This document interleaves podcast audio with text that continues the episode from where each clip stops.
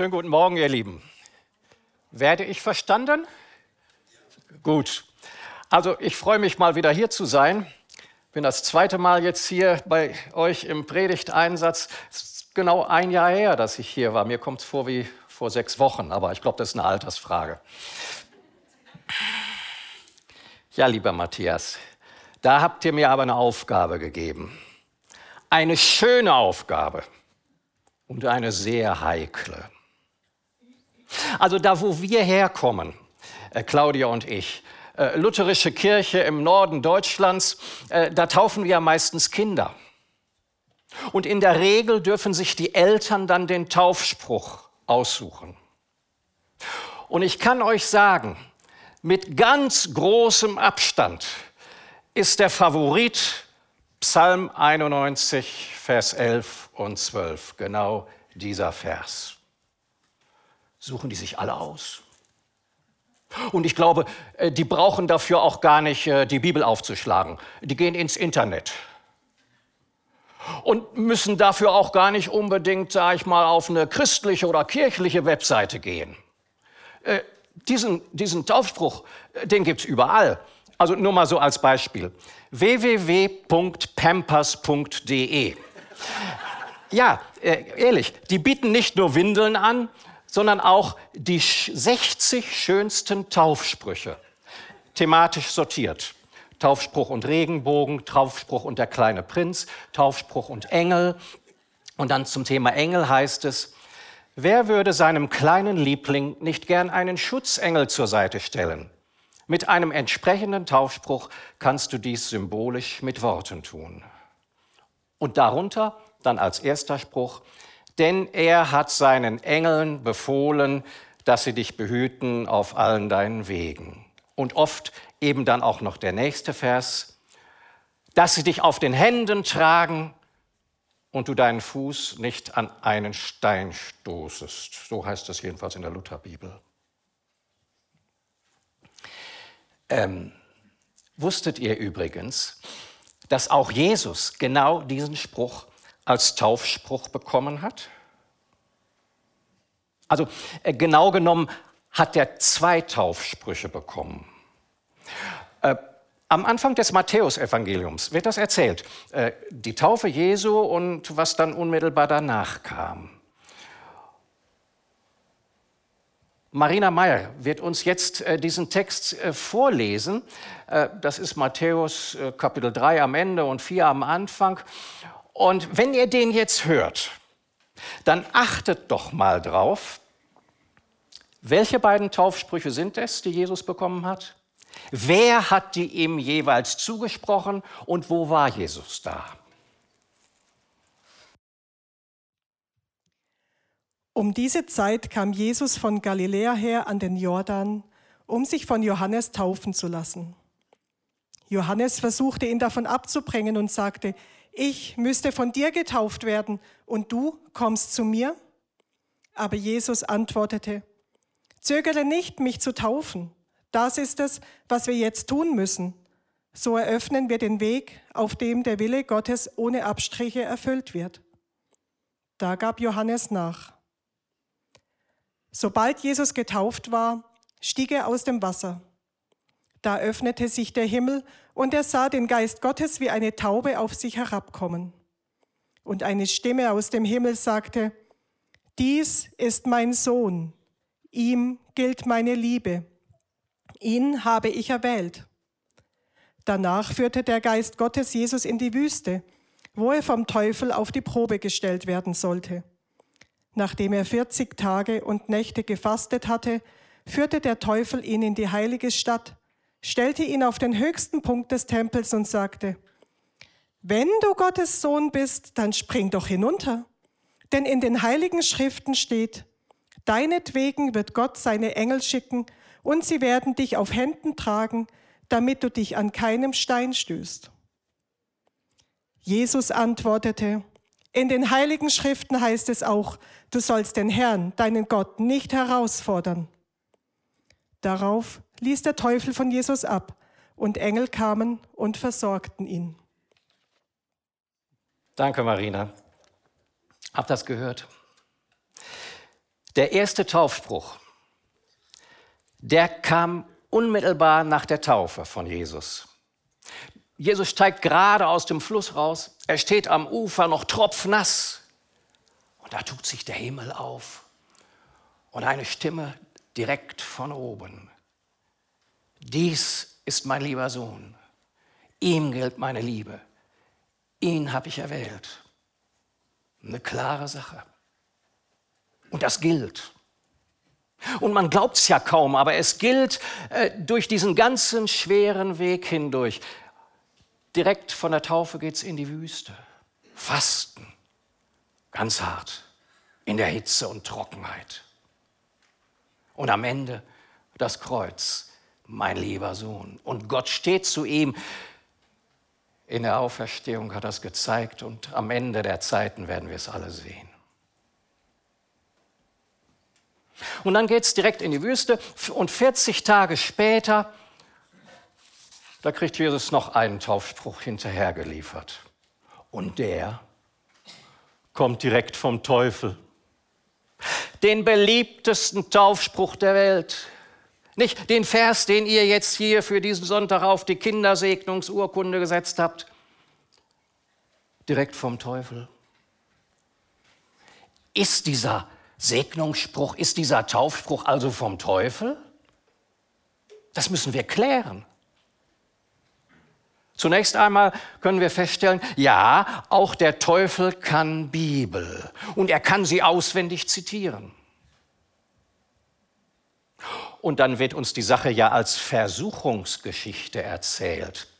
Kann es also sein, wir müssen die Frage stellen, kann es also sein, dass dieser Taufspruch, Segnungsspruch, eine Verführung ist?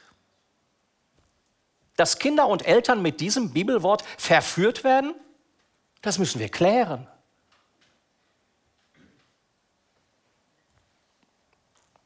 Wer ist überhaupt dieser Teufel?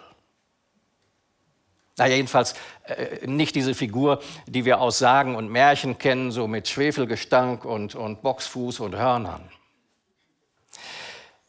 Wenn im deutschen Bibeltext hier vom Teufel die Rede ist, dann steht da im griechischen Originaltext Diabolos und das heißt wörtlich übersetzt der Durcheinanderwerfer, der alles durcheinander wirft, der Verwirrung stiftet, der Fakten verdreht, Fake News verbreitet und die Wahrheit auf den Kopf stellt. Und das ist in der Tat diabolisch. Und in diesem Sinne kann jeder Mensch für einen anderen zum Teufel werden. Und wenn es der amerikanische Präsident wäre oder ein christlicher Starprediger. Und hier verdreht der Teufel unseren Taufspruch. Er nimmt diesen Psalmvers und Bibelverse hängt man sich ja an die Wand, aber meistens haben die dann irgendwie einen Rahmen. Und auch der Teufel gibt diesem Vers einen Rahmen. Und dieser Rahmen ist eine Erzählung. Und die Erzählung, die er drumherum äh, legt um dieses Wort, ist, bist Gottes Sohn, du hast einen riesen Auftrag und du hast ein Riesenwerk vor dir. Du sollst die Welt erlösen und du sollst das Böse aus der Welt ausrotten. Und äh, Dazu schickt Gott dir seine Engel. Die geben dir Aufwind, die fangen dich auf, die geben dir Power. Und da kannst du auf die höchsten Dächer steigen und äh, runterspringen. Und äh, höchste denkbare Gebäude damals war der Tempel in Jerusalem. Und das, äh, das ist eine Erzählung, die kennen wir irgendwie aus tausend Filmen. Hollywood, Superman, der Gute, der mit den Bösen kämpft und sie am Ende besiegt. Und dafür über Dächer fliegen kann und wenn er, wenn er zu Fall kommt, äh, verletzt er sich nicht, steht wieder auf und der Kampf geht weiter, bis schließlich das Böse unterlegen ist. Und äh, naja, also bevor es Filme gab, gab es die Stories auch schon. Haben wir alle in allen Kulturen. Äh, denkt an, an Odysseus und an, äh, an Herakles und, und Vishnu in Indien oder, oder, oder, oder der Siegfried in der Nibelungensage, alles Menschen mit wunderbaren, übernatürlichen Kräften, fast unverwundbar, und sie sollen siegen, damit das Gute sich durchsetzt. Naja, Jesus ist nicht beeindruckt. Jesus weiß, sein Weg ist ein anderer und er lässt den Teufel abblitzen. Mit dem Gegenvers, du sollst Gott nicht versuchen. Ist das für ihn schon erledigt. Ja, bei Jesus konnte der Teufel nichts erreichen. Na, denkt er sich, vielleicht kann ich doch die Christen so im frühen 21. Jahrhundert, vielleicht kann ich die packen. Und er überlegt sich wieder einen Rahmen für dieses wunderbare Bibelwort. Und dieser Rahmen ist wieder eine Erzählung. Und er sagt, klar, wollt ihr nicht auch wieder aufstehen, wenn ihr auf die Füße fallt? Wollt ihr nicht auch unversehrt und wohlbehütet durch dieses Leben kommen? Man weiß ja heutzutage gar nicht mehr, was die Zukunft bringt. Wir haben schon Krieg in Europa und der Klimawandel macht sich stärker bemerkbar, als alle Wissenschaftler das vorhergesagt haben. Da brauchen wir Schutz. Glatt soll eure Straße sein. Gott wird seine Engel schicken, die werden euch auf Händen tragen und nicht mal an einen Stein werdet ihr stoßen mit euren Füßen. Rund soll es laufen. Äh, am besten so eine, äh, äh so eine Autobahn und möglichst immer auf der Überholspur. Und ja, so ein glattes Rundum-Sorglos-Paket wird es sein. Äh, mit, mit, mit guten Stoßdämpfern, mit, mit, mit ABS und mit Airbag und allem drum und dran. Ja, und während er dem Jesus so eine Hollywood-Religion empfohlen hat, empfiehlt er uns dann so eine Art Mercedes-Benz-Religion. Mit diesem Psalmvers. Fast doch. Schmerzfrei, leidfrei soll ich es durch Leben gehen. Nur dass eben der Teufel der Diabolos ist, der, der, der, der Fake News-Verbreiter, der Wahrheitsverdreher und der stellt auch den schönsten Psalmvers noch auf den Kopf. Da habe ich mich natürlich gefragt, gibt es einen anderen Rahmen für diesen schönen Vers, für diese schöne Zusicherung? Immerhin, das ist aus dem Psalm, das, das, das ist Wort Gottes. Hat der Teufel sich nicht ausgedacht, der kann das verdrehen, der kann das falsch interpretieren, alles. Aber gibt es einen anderen Rahmen, wo uns dieses Wort ganz anders entgegenkommt? Und weil ich ja wusste, dass ich heute hier predigen muss, habe ich mich mit dieser Frage befasst. Und äh, als wir dann äh, im Sommer da, meine Frau und ich, wir gehen gerne in den Alpen wandern, in, so in Tirol waren, da sind wir da die Berge raufgekraxelt. Und äh, ja, es war viel Regen, die, die, die, es gab unheimlich viel Steine auf den Wegen. Und die Steine waren glatt, man musste höllisch aufpassen, wo man hintrat, dass man nicht zu Fall kam. Steile Wege an der Schlucht entlang, Gratwege, ging alles gut. Aber dann, das fand ich toll da in Tirol, da gab es für Touristen wie uns immer solche Infotafeln, äh, so ein bisschen geschichtliche Aufklärung, die, die, die erzählten dann so, wie es früher war da in diesen Gegenden. Und dann wurden wir erinnert, ja, äh, heute führt auf jede Alm ein Fahrweg. Noch vor 100, 200 Jahren war das ganz anders. Da waren die Almen alle nur zu Fuß erreichbar. Und da mussten sie alles runtertragen. Und wenn die da oben Käse machten, diese schweren Käseleibe, die haben sie sich dann auf so, so Holzkiepen hinten auf den Rücken geladen und mussten dann in ihren, weiß ich nicht, Sandalen oder, oder Stoffschuhen, mussten die dann vorsichtig den Berg runter. Naja, und die Kinder der armen Leute, die rannten sowieso überall barfuß rum und auf dem Weg zur Schule. Wie oft haben die sich am Stein gestoßen? Das haben die gar nicht mehr gezählt. Ja, Gegenden, wo man mit Transport, Karren und Rädern nichts erreichen kann. Und dann fiel mir an, ja klar, Sicher, wir waren ja in China. Da habe ich das auch erlebt, so vor 30, 35 Jahren. Wir waren da so in der äh, äh, Entwicklungsarbeit der evangelischen Kirche in China tätig und deshalb musste ich öfter auch so, zu den Projekten fahren. Und die waren in den armen Gebieten in Westchina, unwegsames Bergland. Da gab es das noch, dass Dörfer überhaupt keine Straßenverbindungen hatten, dass die also äh, nur zu Fuß erreichbar waren. Da muss man, muss man eine Stunde steigen, um dann so ein, so ein Projekt äh, zu besuchen da oben. Und einmal war ich im Dorf, da gab es ein christliches, evangelisches Krankenhaus in China. Das gibt's. Und äh, die machten eine, eine tolle Arbeit unter den schwierigsten Bedingungen. Und das war aber auf dem Dorf, JWD. Also aus der Kreisstadt führte noch eine Straße dahin und dann war Ende. Aber die Patienten, äh, die kamen so aus dem ganzen Umland, aus den Bergen, aus den Weilern und, und Siedlungen da oben. Und ich war dann so da, um das alles kennenzulernen, Interviews zu machen und so weiter. Und gleich so hinter diesem Krankenhaus, da war schon so ein Steilhang mit so einem so verschiedenen äh, Fußwegen, so in Serpentinen gingen die da hoch. Und da kamen Leute runter. Da sah ich drei, eigentlich zwei, die einen in der Mitte hatten, so, so richtig so unterm Arm stützten. Ganz langsam, Schritt für Schritt kamen sie da runter, buxierten den in der Mitte ganz vorsichtig und als er näher kam, sah ich, Schweiß auf der Stirn, grau im Gesicht. Den brachten sie zum Krankenhaus auf die Weise. Nicht lang danach kam, kam ein Mann, der trug einen, einen jungen Huckepack, wahrscheinlich so sein Sohn. Und beim Näherkommen sah ich da, dem tropfte das Blut aus dem Fuß.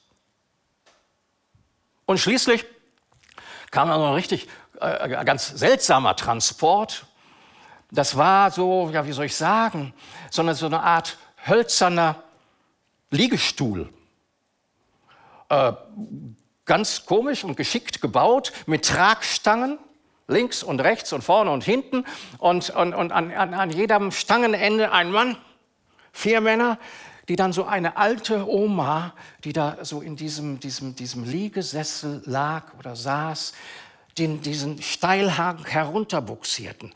Das sah halsbrecherisch aus und die, die äh, hatten aber einen sicheren Schritt, die wussten, was sie taten. Und wenn es dann so um die Kurve ging oder mal so ein, ein, ein Felsblock runter, mussten sie umfassen und so. Das, das machten die ganz geschickt. Und auf einmal dachte ich, bingo. Dass sie dich auf den Händen tragen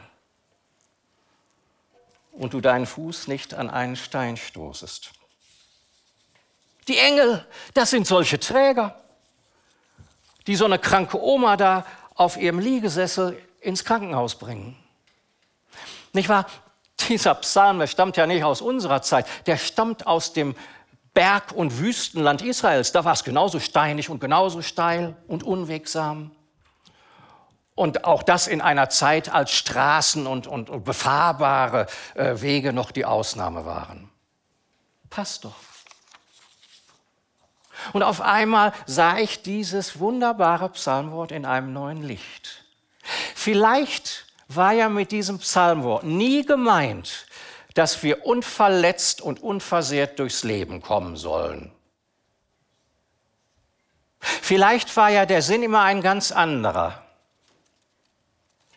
wenn es dich erwischt hat, dann hab keine Angst. Wenn du gestürzt bist, fass Mut.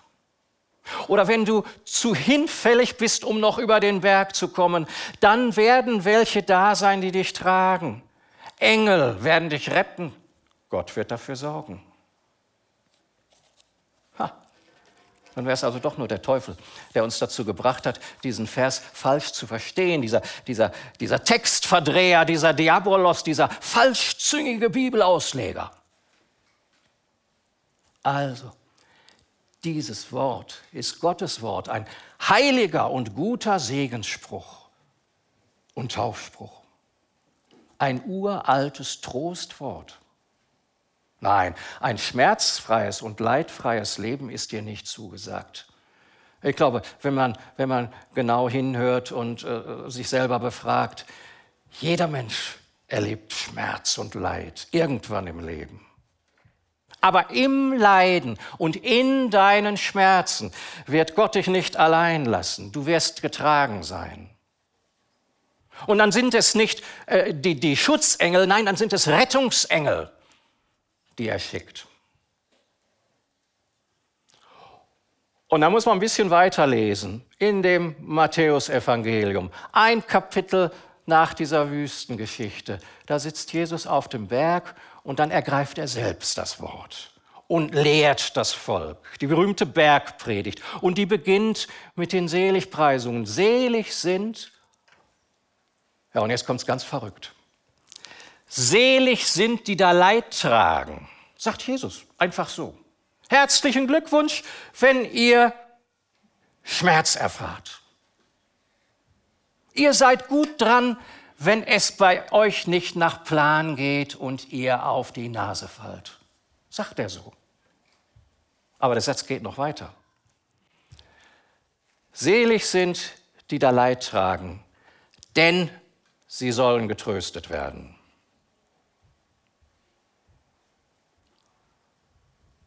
Ja, und dann können wir uns den ganzen Schnickschnack sparen.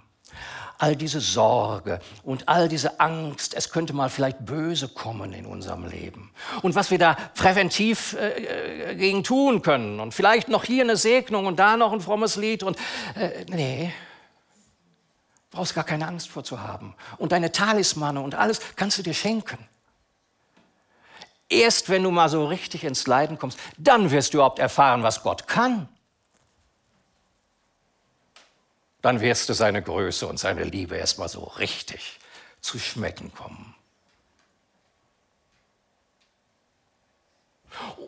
Trost wird kommen. Und, und, und, und Jesus erzählt das auch in den schönsten Bildern. Schlussendlich werdet ihr euch freuen. Das ist zugesagt. Freuen wie auf einer Hochzeit. Wie an einer festlich gedeckten Tafel. Oder wie man sich in der Ernte freut, wenn äh, die ganze Plackerei und die ganze Mühsal sich gelohnt haben und die Früchte da sind. Erntekrone, Erntetanz und die ganze Seligkeit. Oder wie man sich freut, wenn der Sohn zurückkehrt, den man schon für tot erachtet hat. Er kommt zurück. Freude, Feier, Party, gemästetes Kalb. Wird das Weinen ein Ende haben und Gott wird alle Tränen abwischen. Ist zugesagt. Und bis dahin dürfen wir uns schon mal gegenseitig trösten. Ich sag mal so auf Pump trösten, auf Kredit trösten. Auf diesen Kredit hin, den Jesus uns dazu gesagt hat. Und ich denke, hier, wir in der christlichen Gemeinde. Wir sind doch schon mal so eine Trostgemeinschaft. Na, irgendwann braucht jeder Trost. Und dann ist es gut, wenn man sich nicht alleine durchs Leben schleppen muss. Dann ist es gut, wenn da Menschen sind, denen man äh, vertrauen kann, denen man was erzählen kann, die mal zuhören. Und jetzt denke niemand, Trost spenden das ist so was ganz Großes und Schweres. Und das ist eigentlich nur für Spezialisten, für Pastoren oder studierte Psychologen oder so. Überhaupt nicht. Da musst du nicht äh, einen über den Berg tragen. Das ist meistens viel einfacher. Ich will euch zum Schluss noch ein paar Beispiele sagen aus meinem Leben, was ich so ganz persönlich erfahren habe, nicht aus Lehrbüchern. Ich muss zum Beispiel an Gisela denken. Gisela singt zusammen mit mir da in unserem Kirchenchor in Essen. Und es ist schon lange her, da hat sie ihren Sohn verloren. Der war 18 Jahre und starb an Knochenkrebs. Und Gisela hat mir mal gesagt, hör mal, so, so eine Erfahrung, die verjährt nie. Das bleibt immer in mir drin und das, das macht Druck und das muss immer raus und davon muss ich immer erzählen. Aber es will ja keiner mehr zuhören, die Leute kennen die Geschichte ja alle schon zur Genüge. Tja, da wäre Trost doch einfach. Einfach mal ein bisschen Zeit nehmen. Da muss man auch nicht die, die letzten Weisheiten von sich geben, ganz im Gegenteil. Da rührst du in deiner Tasse Kaffee und dann äh, guckst dir ins Gesicht und fragst nach und hörst zu. Es tut Gisela gut. Es tröstet sie. Oder ich muss an Christina denken. Es war nach dem Unfall meiner Frau. Erst die Intensivstation, dann das Pflegebett zu Hause, die ersten Gehversuche. Es dauerte alles seine Zeit. Und Christina, eine entfernte Freundin, die hat fast jeden Tag eine kleine Message geschickt. Mal eine WhatsApp, mal eine Postkarte. Nichts Großes, nichts Weltbewegendes. Ein Bild mit Blumen oder ein Witz oder ein kleiner, kleiner Spruch oder eine satirische Zeichnung. Irgendwas. Aber regelmäßig. Fast jeden Tag. Über Monate hinweg. Und noch immer sagt meine Frau, äh, dass es gerade diese Treue war, diese Verlässlichkeit mit diesen kleinen Signalen, die sie aufgerichtet hat. Es war die Geste, es war die Form, viel mehr als der Inhalt. Oder ich muss an Xiong-In denken.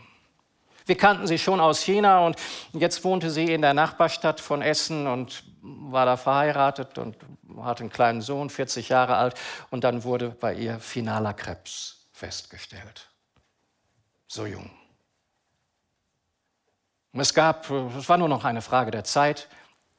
Und äh, so alle paar Wochen äh, fuhr sie dann ins Universitätsklinikum nach Essen und machte dort so eine palliative Chemo. Und wir wohnen da ganz in der Nähe.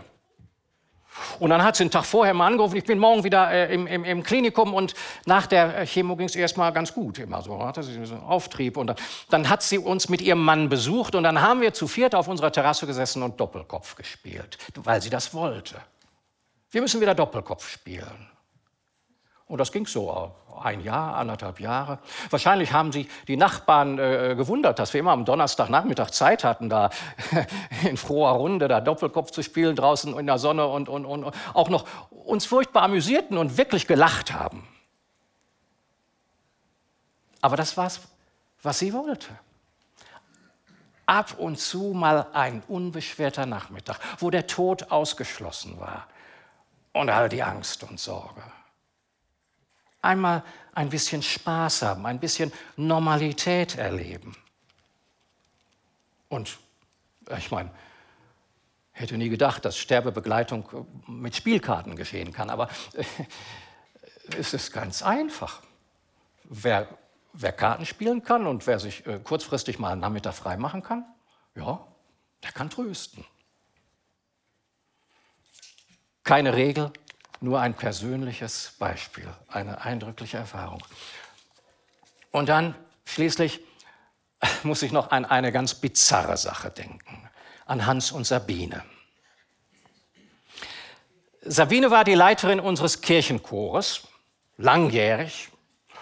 Und äh, jetzt im März wurde sie in den Ruhestand verabschiedet. Und äh, im Festgottesdienst hatten wir als Chor uns dann eine kleine Überraschung äh, überlegt, ein, ein Stück, wovon wir wussten, dass es ihr Lieblingsstück war und äh, äh, was sie aber nicht vorher wissen durfte und was sie auch nicht selber dirigiert hat. Sie stand unten mit ihrem Mann, ihrem Hans, äh, stand sie im Altarraum äh, nach dieser die Entpflichtung und, und Aussegnung und äh, dann sangen wir oben von der Empore genau diesen Vers in der Vertonung von Mendelssohn Bartholdy.